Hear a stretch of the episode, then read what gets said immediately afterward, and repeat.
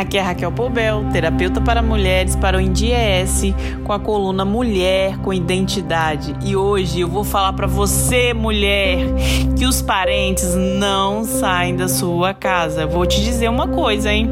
Lugar de parentes não é sempre na sua casa. Fala para mim, seus parentes também não saem de dentro da sua casa? Sempre tem alguém que não deixa você ficar sós com seu marido? Isso é um problema que você precisa resolver bem rapidinho. Sabe por quê? Porque se todo dia você percebe que tem alguém dentro da sua casa te visitando e que perde a noção da hora, liga o alerta.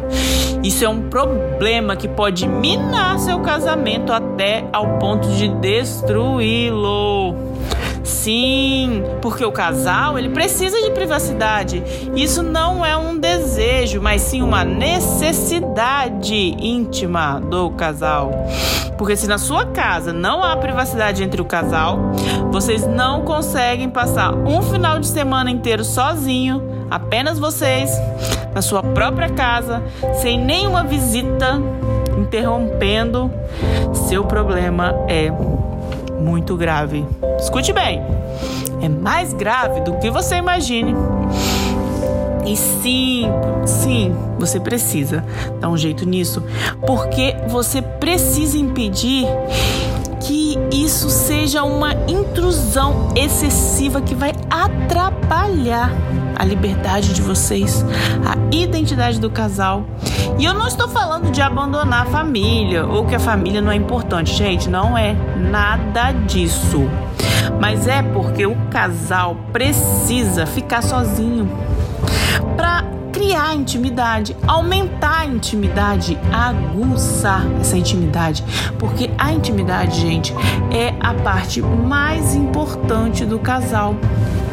E ele precisa fortalecer essa intimidade, criar, reconhecer peculiaridades do casal, sabe? Aquela construir a vida dois, só os dois, entende?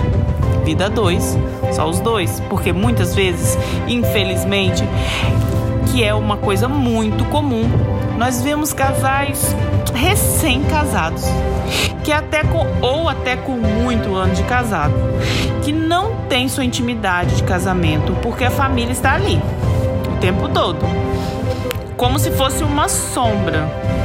Assim, tipo, não tem regras. E aí o casal, ele não tem aquela identidade, não constrói, não não se reconhece quanto casal. É o casal com a família. Mas aí alguns dizem: Ah, mas eu sou a mãe, eu tenho direito, eu posso ficar aqui. Será? Quando ouço esse discurso, logo me vem à mente o quanto de mal essa mãe faz sem perceber. Muitas vezes sem perceber. É para isso que precisam ficar alerta. Nós precisamos, mulheres, ficar alertas. Por quê? Porque talvez muitas mulheres não percebam. Eu já ouvi mães dizendo: coloquei no mundo, pois vai ter de me aceitar. Tem que me levar junto até nas viagens. Gente, pasmem, eu já ouvi isso. Você acredita que eu já ouvi isso? Pois é.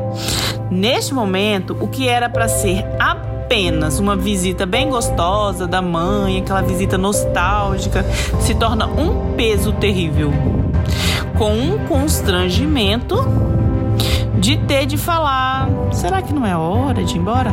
Então, pode haver essa mistura de casal e parentes. Todos precisamos de momentos sozinhos, todos sobretudo no matrimônio. A consequência é rápida, sabe? Vem com resultados rápidos. Faíscas e piadas começam a surgir. E aí eu já vi esposas dizendo assim: meu marido não gosta da minha mãe, ou a sogra dizer: filha, seu marido não gosta de mim, mas eu não sei o porquê.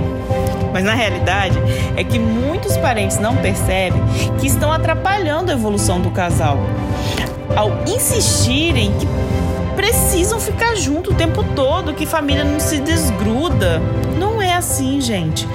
Deixem o casal respirar.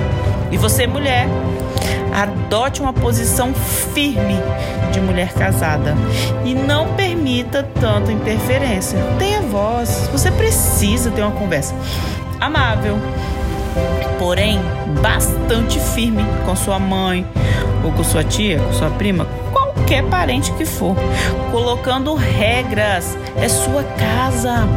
Você está construindo uma vida nova, uma família nova.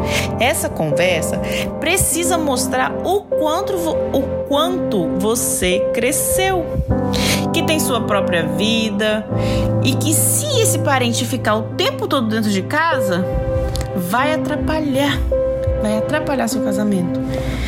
É possível sim, mulher ser amável, doce, conversar direitinho, porém colocar as regras claras para não atrapalhar seu casamento. Tome uma atitude, seja uma mulher de identidade.